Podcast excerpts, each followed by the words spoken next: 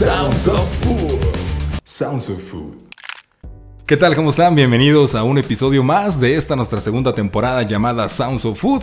Hola, Ani, ¿cómo estás? Bienvenida. Hola, Alan. Gracias. Pues aquí ya listísima para empezar nuestro podcast. Wow. De esta segunda temporada. Sí, que... ha estado muy interesante, ¿verdad? Ay, sí, sí, me ha encantado esta segunda temporada, la verdad. Sí, ha sido algo, algo sumamente nutritivo. Sí, muy enriquecedor. Muy enriquecedor. Y pues bueno, este tema no es la excepción. ¿Qué tema tenemos para el día de hoy, Ani? Sí, bueno, nuestro tema es acerca de los transgénicos. ¡Wow! ¡Qué interesante! Y para esto tenemos una gran invitada, Daniela Insunza. ¿Qué tal, Dani? ¿Cómo estás? Bienvenida. Hola, buenas noches. Gracias por invitarme. Encantada de estar aquí. Muchísimas gracias, Dani. Tú eres, eh, egresaste de la Universidad Autónoma de Aguascalientes de... De biotecnología. ¡Wow! Platícanos, ¿qué, qué, sí, ¿qué cuéntanos acerca de ti. Muy bien. Bueno, yo egresé de la carrera hace dos años, un poco justo antes de la pandemia. Afortunadamente me tocó estudiarla antes de la pandemia. Ah, qué padre. O sea, fue presencial, ¿verdad? Pura suerte. Wow, mira. Sí, y actualmente lo que hago es tratar de dirigir los conocimientos que aprendí en biotecnología, aplicarlos a algo. Entonces estoy en ese diseño. Y ahorita lo que estoy haciendo es, con mi proyecto de Aquí no falta el aire, tratar de difundir esos conocimientos y llevarlo a, a que más personas también puedan aplicarlo. Oye, qué padre. Que aprendí en la escuela. Wow, súper bien, Dani. Y bueno, en eh, palabras muy sencillas, ¿qué nos puedes decir que es la biotecnología? Sí, bueno, biotecnología, así en definición muy simple, es todo ser vivo o parte de él que se utiliza para generar Entonces Wow. puede ser desde la cerveza, en la que se utiliza la levadura Mm, para generar la cerveza, hasta lo más nuevo que es la biotecnología moderna, Ujú. que es precisamente la generación de transgénicos. Oh, wow, ¿qué es el tema que vamos a tratar el día de hoy? Eh, Ese tema, ujú, que, que es un tema pues que es de, creo que de un alto interés, ya que cada vez vemos, o, hubo un movimiento, yo recuerdo un movimiento muy grande, donde estaban en contra de los transgénicos y, se hacía un movimiento que se sonaba, se escuchaba, pero ahora siento que también con tanto tema que vemos en las redes sociales, eh, no sé si se- a veces se utiliza para tap- tapizar, para no llenar de estos temas que son muy importantes y se van olvidando por otros temas, pero es algo que, que tiene una suma importancia y para eso tenemos la primera pregunta que te la va a hacer Ani. Sí, bueno, Dani, que nos digas, ¿qué son eh, los, los transgénicos? Muy bien. Bueno, los transgénicos, como cualquier ser vivo, son seres vivos primero. Ok. Ajá, la única diferencia con los transgénicos es que son seres vivos diseñados porque son eh, planificados en un laboratorio. la Mm, diferencia es, por ejemplo, con otras plantas porque los transgénicos pueden ser cualquier ser vivo, pueden ser animales o pueden ser plantas. Pero, por ejemplo, con los cultivos, que es lo que más, en donde más se ha aplicado esta tecnología, la diferencia es que, por ejemplo, una planta natural o convencional tiene genes de su especie y en cambio los transgénicos pueden tener genes de otras especies. Por ejemplo, Mm, puede haber una planta que tenga el gen de una bacteria para que sea resistente, por ejemplo, a herbicidas, que es lo que más se utiliza actualmente, o por ejemplo una planta que tenga el gen de un pez para Ajá, que sea exacto. fosforescente. Wow. Y así puede haber demasiadas combinaciones, algo que no sucedería de forma natural porque estas especies no podrían reproducirse. Entonces, Claro. por eso causa tanta polémica el tema de los transgénicos y los organismos genéticamente modificados, que son Ajá. temas distintos. Sí, ¿verdad? ¿Qué- qué? Porque ahí... ¿Cómo se diferencian, Sí, verdad? tenemos, eh, por ejemplo, los transgénicos, lo que dices tú, los organismos genéticamente modificados, y también culturos, eh, cultivos, Cultivos. de una agricultura convencional. Tenemos, hay que saber diferenciarlos, Dani. ¿Cómo podemos o, o cómo saber uno de otro? Diferencias. Sí, bueno,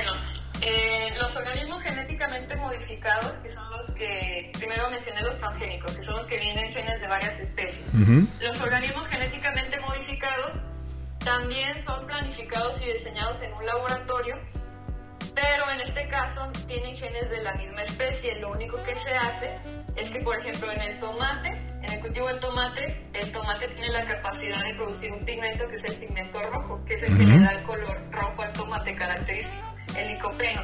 Entonces, un organismo genéticamente modificado podría ser un gen eh, amplificado, un gen que se exprese más del licopeno para que este tomate tenga más de este pigmento que es anticancerígeno. Y entonces, por Mm, ejemplo, a través de los tomates podríamos tener un medicamento para el cáncer. Es una posibilidad. Entonces, Wow, qué interesante. los organismos genéticamente modificados no tienen genes de otras especies, pero sí tienen su genoma modificado de esa Ujú. misma especie.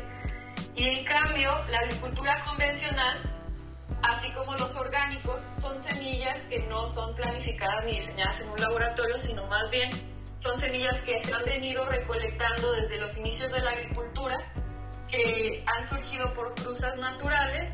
eh, y que ahora tenemos estos frutos y estas semillas. Algo muy interesante de este tema es que muchos y la gran mayoría de los cultivos que tenemos en la actualidad no son como fueron en un principio. Por ejemplo, el maíz.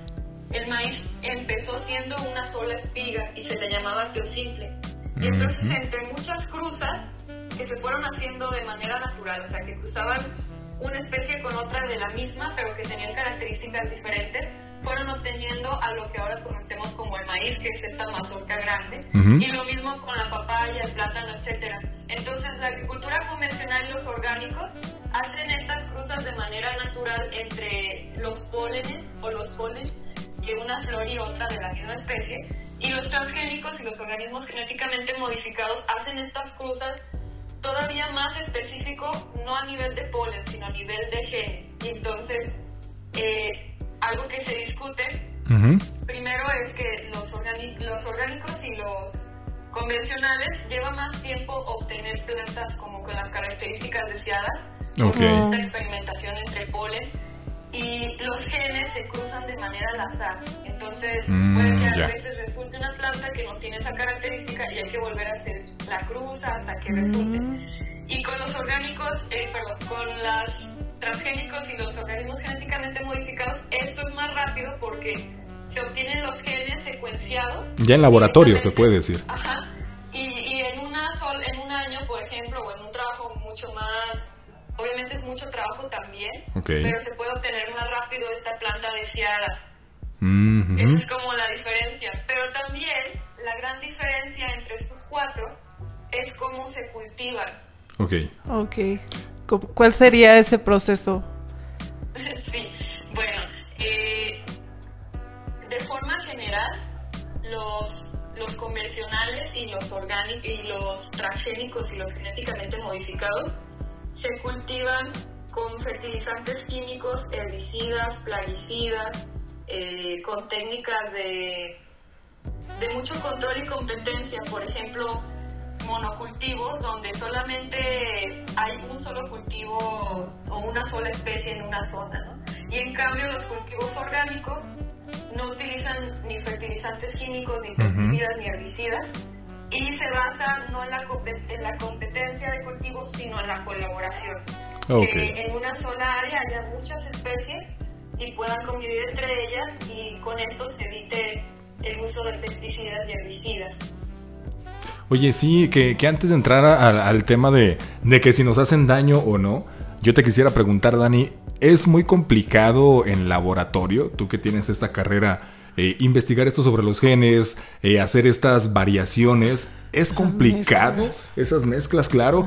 Y, y hasta dónde podemos llegar? O sea, ¿cuál puede ser una mezcla que tú digas, esta mezcla sí es tal vez demasiado loca, demasiado que no lo tengamos en la cabeza? Una mezcla que tú digas para que nos, amplíe el panorama de saber hasta dónde se puede llegar en laboratorio con este tema. Sí, sí. Muy buena pregunta. Porque todas nos las hacemos, ¿no? Ujú. Pero, Claro. por ejemplo, bueno, lo bueno y la ventaja es que los transgénicos y los organismos genéticamente modificados, precisamente porque no tienen límites al poder mezclar eh, genes de diferentes especies, están muy regulados y la ventaja es que la gran mayoría de los que ya están en campo eh, han sido probados por muchos años y, y las invenciones como más locas no han salido al campo. Esa es una buena noticia. bueno. Pero en, en el tema de laboratorio sí, sí es complicado porque es meterse a investigar e, es, es un diseño, entonces es meterse a investigar los genes de cada especie, planificar qué es lo que quieres obtener y para qué, y después secuenciar el, el ADN de ambos. Y la tecnología que se utiliza actualmente en la mayoría de los transgénicos para poder obtener esta unión de genes de diferentes especies es una tecnología bacteriana. Entonces meter muchas cosas. Lo que se usa es utilizar la maquinaria de bacterias que tienen la capacidad de unir. Es algo que se descubrió recientemente en los 80, o sea, no tenemos mucho tiempo que conocemos esta tecnología moderna. Y se utiliza la maquinaria de una bacteria para poder unir los genes. Entonces, eh, algo puede salir mal, es mucho equivocarse, intentar y después lograr que se obtenga una planta funcional y que cumpla con lo que se quería obtener, pues también es muy complicado. En ejemplos de hasta dónde se puede llegar, eh, por ejemplo, existe, hay una planta, eh, creo que actualmente las plantas transgénicas que más se cultivan en México son la soya, el maíz, el algodón. Y todas estas ya están aplicadas. Y la, la, función que tienen estos transgénicos es la de ser resistentes a herbicidas. Entonces, estos transgénicos y, y en algunos casos organismos genéticamente modificados, porque la, es más fácil como liberar los genéticamente modificados al ser genes de la misma especie, eh, al ser liberados en el campo, eh, tienen un gen que los hace resistentes a los herbicidas. Entonces ponen herbicidas químicos y matan todas las plantas y, algunos insectos que se ven afectados. Y entonces estos transgénicos, eh, estas plantas no se ven afectadas. Esto trae la ventaja para, si hablamos de tiempo de productividad, pues entonces... Ajá, hablan de que ya no crecen otras plantas. Eh... Fíjate, se me viene a la mente, Dani, algo, perdón que te interrumpa. Yo recuerdo por ahí en una clase, no sé si de química o por ahí, este, en la secundaria, en la preparatoria, que nos decían que que nos ponen el ejemplo de un chapulín, ¿no? Eh, creo que fue en farmacología, por ahí no recuerdo, pero que nos, decían que un chapulín, por ejemplo, se va haciendo resistente, le, pones un plaguicida a algo y toma una resistencia, ¿no? Y luego y le pones otro plaguicida y ya no, porque ya toma una resistencia, ya va, ya va teniendo como genéticamente su cuerpo se va adaptando. ¿Es así de esta misma manera que, que funcionan eh, los genes en las plantas? Sí, exactamente.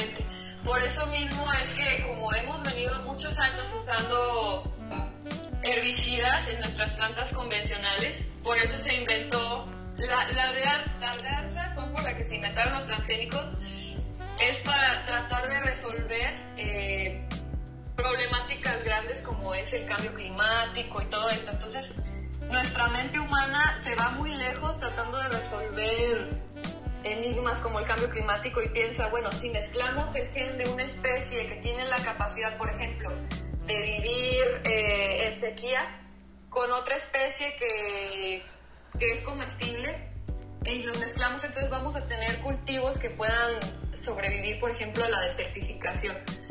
Pero lo que yo quiero llevar con estos temas eh, es a decir que como humanos eh, siempre estamos tratando de buscar soluciones y a lo mejor los transgénicos son una tecnología moderna muy interesante que trata de buscar una problemática pero el problema ahora y la polémica que causan es que como se cultivan de manera convencional con fertilizantes químicos y con estas eh, herbicidas y todo eso, lo que estamos ocasionando es que entonces los cultivos, como tú mencionabas, se vuelven más resistentes y además sigamos matando la biodiversidad del suelo, que es lo más importante, que con estos químicos estamos eh, debilitando el suelo, matamos bacterias y hongos, toda esta biodiversidad importante que siempre ha mantenido a las plantas. Okay. Y, y como, o sea, lo que quiero llegar es que ninguna tecnología es mala, lo malo es cómo se aplica. ¿Cómo se aplica? Ok. Entonces, por ejemplo, en este caso, esos son los como impactos negativos, ¿no? Que tiene el ambiente, pero puede haber eh, cuál sería este un beneficio o qué sería algo eh, bueno para nuestra salud con los transgénicos. Sí, bueno, lo importante también es, como mencionábamos ahorita, que los transgénicos, si se van a cultivar, se cultiven o los organismos genéticamente modificados. Como es una tecnología muy, muy moderna, se siga estudiando eh, cuando se aplique y, si, y se cultiven de forma orgánica, o bueno, no sería posible porque las semillas orgánicas son muy diferentes a los transgénicos, pero se cultive de una manera que no afecte a la biodiversidad. Y eh, en parte de la salud, bueno, hay, hay algunas tecnologías, por ejemplo, existe el arroz dorado. Este arroz dorado lo que tiene es que expresa mayor cantidad de vitamina A y lo están mm. probando, por ejemplo, en África, donde hay desnutrición. Oye, qué padre. O sea, no todo es malo, digamos, porque... Entonces, mira, Dani, yo en el punto de vista eh, personal tenía una, una visión tal vez muy cerrada, puedo decirlo, de los transgénicos. Inmediatamente uno dice, escucha transgénicos, organismos genéticamente modificados, OGM, que es la abreviación, y y piensa que, es algo negativo. Entonces. Una mm, connotación negativa y es algo que a lo mejor, o sea, siempre hemos, así lo hemos entendido o así lo hemos percibido en, sociedad. Pero entonces no es así, ¿verdad? No siempre todo es malo. Pues no, como todo tiene Wow, y qué la verdad es que, pues en estos años se ha aplicado de una manera que ha ocasionado eh, consecuencias malas. y por eso es que lo mm. hemos visto de esta manera, pero sí, sí es importante retomar que es una tecnología que surge de una necesidad claro. y que puede resolver problemáticas. Pero a lo, lo más importante es que esta tecnología, a pesar de que es muy importante y muy relevante y, muy moderna y puede resolver problemáticas grandes, aún así yo considero que como es una tecnología tan especializada, Mm, eh, es difícil que todos la podamos aplicar y como viene de un laboratorio también entra el tema de que se vende la semilla y es como patentada y todo este tema de la soberanía alimentaria se interrumpe con, con el tema de los transgénicos. O sea, entran muchos temas, ¿no? Pero si retomamos que, que queremos como ahora como humanidad después de la pandemia con tantos movimientos y tanta inseguridad, yo siento que a todos nos ha cambiado la mentalidad y ahora todos queremos voltear a ver cómo, cómo producir nuestros propios alimentos. Entonces, tecnologías como los transgénicos o los organismos genéticamente modificados o los cultivos comerciales, porque también ahí te venden la semilla, es una semilla mejorada de forma natural, no posibilitan esta manera de que toda la población pueda cultivar, porque son tecnologías muy especializadas, caras, que además dependen de, de químicos, de insumos químicos. Entonces, en la actualidad yo siento que lo que más necesitamos es lo que hemos venido haciendo desde los inicios de la agricultura. Regresar a las bases entonces.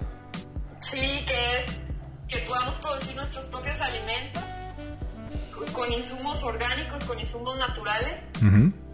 Y podamos de esta manera también alimentar de nuevo a la tierra, porque mm. cuando tenemos cultivos orgánicos, el alimento viene de las podas, viene de las cáscaras de, los, mm. orgánicos, de las cáscaras de frutas, de verduras, y todo este alimento es un alimento natural que la tierra conoce, ¿no? Y que además incluye también a las bacterias, a los hongos. Se crea un consorcio como una asociación entre todos los eh, seres vivos que habitan en el suelo y esto favorece a que las plantas crezcan fuertes eh, y entonces no necesiten ni pesticidas ni herbicidas. Es como si regresáramos a retomar como lo hacían de forma tradicional. Claro. Y, no tenían ningún problema de tantas plagas y todo esto. Y retomando esto podemos evitarnos tanta pérdida de, primero de recursos, de, dinero de peleas por patentes, de debates. Ah, mira, claro. Se centra en menos política, digamos, ¿verdad? Sí, sí. Oye, Dani. Ajá. Evitar eso. Oye, este, yo me pongo, me pongo a pensar y, y, veo. En cuanto a, la gastronomía, que estamos nosotros metidos mucho en, esto, nos gusta aplicarlo a la gastronomía, estos temas. Los sabores, ¿cómo pueden llegar a ser de... También se puede modificar, así como, como existe una sustancia, que ni quiero decirla, porque en la cocina, mucho en la cocina japonesa, en el sushi se utiliza esta, este como tipo blanquecina que le da, realza al sabor, es, un, es una sustancia que realza los sabores. Así también se puede modificar en, las, en la genética del producto que cambie el sabor. O sea, sí es, puede llegar a ser Mucha más diferencia. sabroso y nos puede llegar a engañar, vaya, el sabor de un producto y así nosotros creer que sea orgánico. ¿Puede por ahí también haber algo ahí? Sí, sí, sí es posible. Sí es posible por la expresión de genes. Justamente tocaste el tema de la genética. Eh, bueno, sí es posible para contestar la pregunta. Ajá. Y ese tema de la genética que tocaste es muy importante porque justamente algo que se viene debatiendo con el auge ahora de los orgánicos que justamente permite la soberanía alimentaria y que todas las personas podamos cultivar nuestros propios alimentos. Ujú. Eh, se ha dado, no- nos hemos dado cuenta muchas personas y a mí me pasó con la pandemia que empecé a cultivar mis propios alimentos. Nos dimos cuenta de que los orgánicos tienen mucho mejor sabor que Mm, muchos mira. otros cultivos convencionales que compramos en el supermercado. Y justo tiene que ver con la genética, con lo que mencionas. Existe un campo en la genética que se llama epigenética y justamente la epigenética es cómo influye el ambiente en la expresión de los genes. Por ejemplo, si nos vamos a un ejemplo entre humanos, eh, dos personas que son gemelos, que tienen el mismo ADN, exactamente igual, que son gemelos de la misma, del mismo saco. Ok. Y hay, hay experimentos que se han, se han estudiado estas personas gemelas que son huérfanas y al, al nacimiento son separadas. Por ejemplo, un gemelo vive en la India y otro en, en Mm, ya, Estados. Unidos porque los adoptan ahí. Entonces pasa el tiempo y a pesar de tener el mismo ADN, el gemelo de la India es muy diferente a- al gemelo de Estados Unidos. Y esto depende por, por el ambiente, por las circunstancias, la Su alimentación, desarrollo. eh, Wow, qué padre, ¿no? todo eso. Entonces aplica lo mismo para las plantas. Ujú. Ah, Por eso, eh, bueno, para explicar más claro, Ajá. en, Uh, en las plantas, un cultivo químico, eh, un cultivo convencional, eh, en donde eliminamos la biodiversidad del suelo, eliminamos a otras plantas en asociación, estamos desprotegiendo la planta y estresándola. Mm, y además, los nutrientes que le estamos dando son nutrientes químicos eh, que no son como el superalimento, porque en las compostas, por ejemplo, vienen bacterias que, que tienen hormonas que favorecen el crecimiento de plantas, etcétera. Entonces, es mucho más nutritivo para la planta alimentarse de, de fertilizantes orgánicos que de fertilizantes químicos y mucho más Claro. sostenible. Entonces, este comportamiento en plantas, eh, este comportamiento del ambiente, aunado a que muchas personas que cultivan de manera orgánica, pues también hasta le cantan a las plantas, les ponen música. Científicamente, ¿verdad? Guau. Pero también influye en el ambiente, sigue siendo epigenética. Esto es lo que hace que, que la planta produzca más nutrientes, porque está alimentándose de nutrientes, Claro. y además eh, un- produzca un fruto con más características or- organolépticas, con mayor sabor, Mm. con mayor olor, porque es una planta que está creciendo en las mejores condiciones. Y esa es la razón por la que los orgánicos tienen un mejor sabor que los cultivos convencionales, que son cultivos en masa y Mm, cultivos claro. con, con productos químicos. Entonces, sí tiene que ver la genética y lo mismo se podría hacer con un organismo genéticamente modificado, un transgénico, donde algún gen en específico que se detecte, porque también es importante que ese gen se exprese como proteína. Mm, Que el gen de, de algún- se tiene que identificar algún gen en específico que se pueda eh, como potencializar para que tuviera un sabor más, más claro o más, más potente Ujú. eh, transgénico que un orgánico.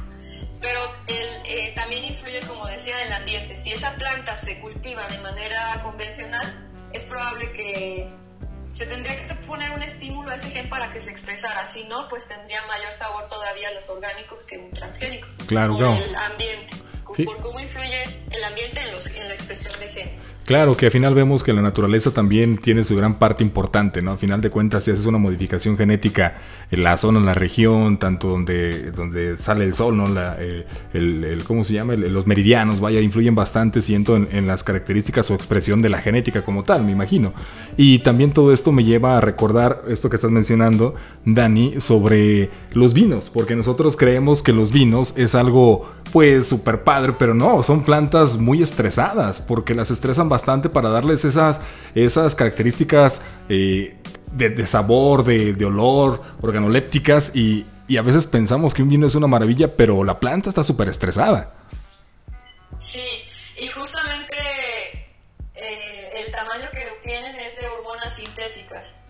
Cuando pudieran obtenerse ese tamaño de manera orgánica con, con bacterias que, que, favorecen a esas hormonas, que, que estimulan con hormonas a esas plantas que por ahí los seguidores les vamos a comentar. Próximamente tendremos un tema, Aguani, un, este, una pausa aquí. un comercial. Sí, un comercial de vinos naturales, que es algo súper padre. Es un tema también muy interesante, que son vinos donde las uvas no se, vaya el racimo, eh, no, no se estresa de esa manera y, tienes vinos naturales, Dani, es algo muy padre. Bueno, pues esperen.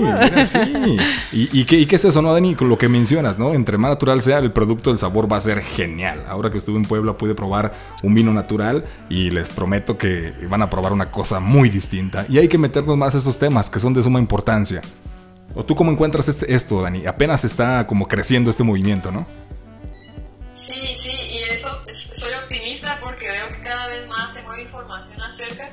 Y también nos motivamos como al tema muy polémico de que el orgánico no es productivo.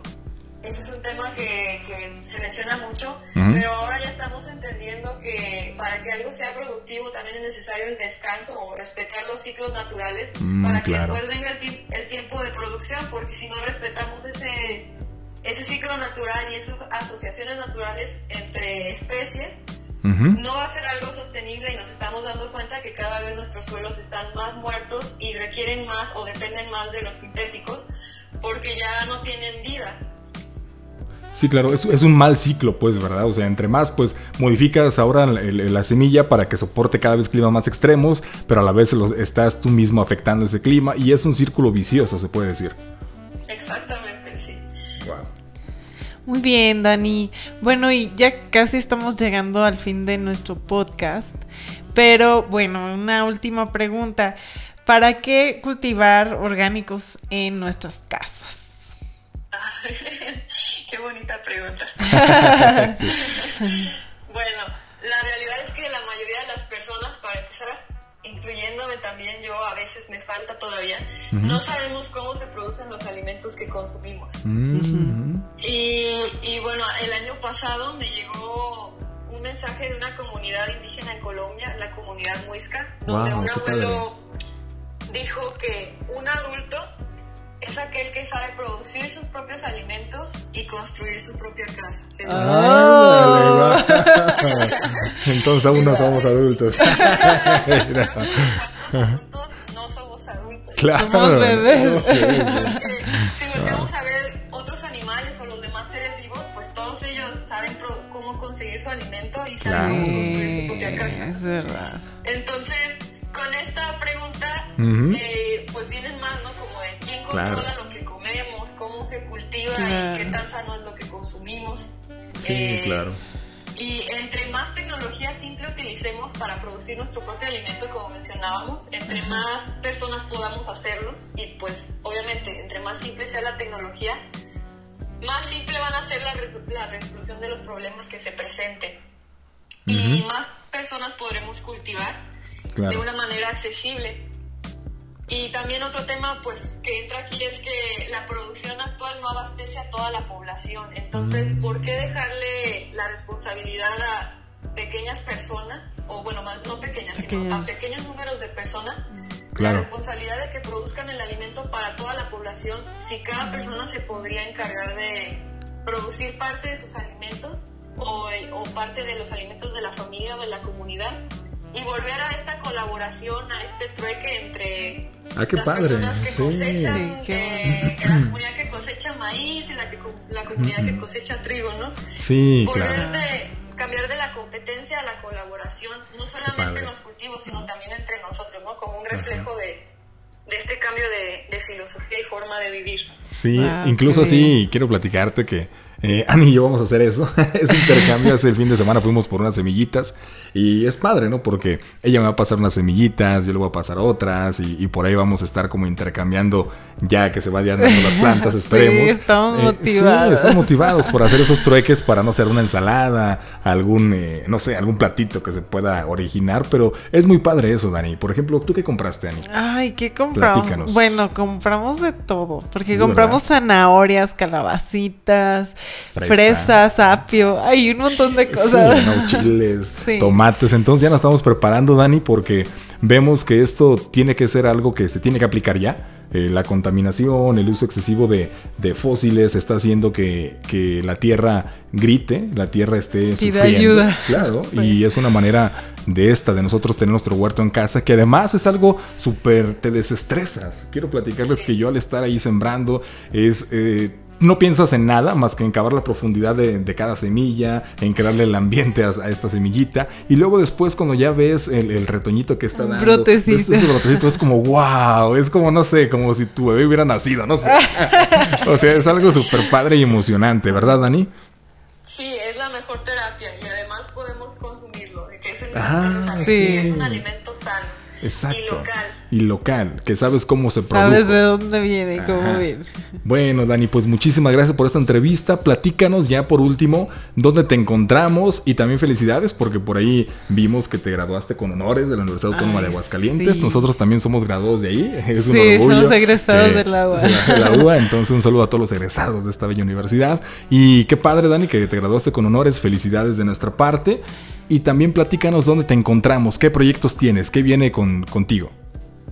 Bueno, muchas gracias. Eh, me pueden encontrar en Aquí no falta el aire, en el canal de YouTube, en Instagram o en Facebook. Ahí estoy compartiendo cuando sale de mi ser.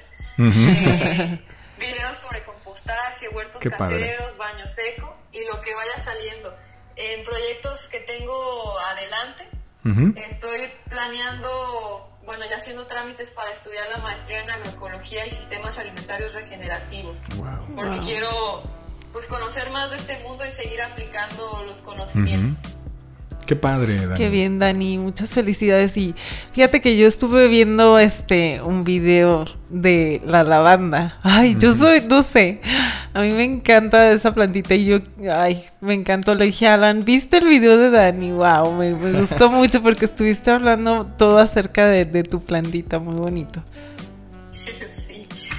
Sí, que es un color muy bonito, ¿no? Es que a ni le, encanta el color lila, el color morado, entonces al ver la lavanda dijo, wow. y que por ahí no se lo pueden perder, chequenlo, Dani tiene muy buen contenido. Sí, tiene eh, Por ahí esperemos que próximamente estemos colaborando juntos y mostrarles más lo que hace Dani a detalle. Y, bueno, Dani, pues quedamos al pendiente. Muchísimas gracias por, esta, por estos minutos de tu tiempo, que ha sido un tema muy importante, muy valioso. Y nuevamente gracias. Gracias a ustedes también y a todos los que nos escucharon por, por el espacio y por gracias. Gracias. Bueno, pues despedimos a Daniela Insunza. Chequenla, perdón, está en Instagram, en Facebook, en YouTube, como Aquí no falta el aire. Aquí no falta el aire, ajá, les recomendamos mucho sus videos. Son, son, muy buenos, están llenos de, alto valor, entonces chequenla ahí. Y pues bueno, esto fue un episodio más de Sounds of Food con otro tema interesante. Sí. Y yo creo que tal vez ya estamos cerrando con este tema nuestra segunda temporada. Wow, que se fue volando el tiempo. Pero creo que yo, yo encuentro todos estos temas de inmenso valor. Yo te pregunto, ¿qué rescatas de esta segunda temporada? No, pues es que, oye, a mí me encantó todo. Todos los temas me gustaron mucho, de la masa madre, la, la, pesca, todo estuvo súper El maíz con Rafa. De todos estos temas, Dani, ¿cuáles fueron? ¿Qué rescatas tú de esta segunda temporada? Bueno, a mí me encantó todo lo que estuvimos, eh, los temas que estuvimos este, indagando por ahí sobre el maíz, la masa madre también. Wow, se me hizo muy interesante ese tema. Igual ahorita con Danito se me hizo súper Lo de la pesca sostenible también es interesante, Dani, cuidar mucho las especies de los peces. Entonces, esta segunda temporada creo que fue muy fuerte. Les agradecemos a todos por este tiempo que nos han dado.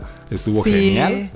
Y ya, bueno, vamos a seguirnos preparando amigos porque pues si queremos eh, conocer más, queremos que también ustedes nos acompañen este, con todos estos temas que son muy interesantes. Sí, porque viene fermentos también en la tercera temporada. Los fermentos. es un tema que no se imaginan.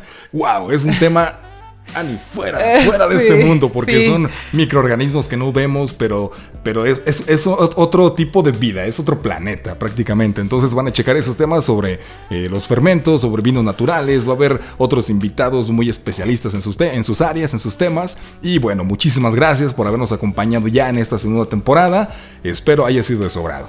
Gracias y síganos, estamos como Alani MX en nuestra, nuestra página web, ahí tenemos pues los podcasts, les subimos recetas, les subimos de todo ahí. Están al pendientes, entonces muchísimas gracias, también estamos en YouTube, Instagram, Facebook. Y bueno, un abrazo de nuestra parte, les saludo un par de hidrocálidos desde Aguascalientes para todo, para todos ustedes, con mucho cariño, con mucho amor, así que nos vemos hasta la siguiente, gracias. Hasta luego.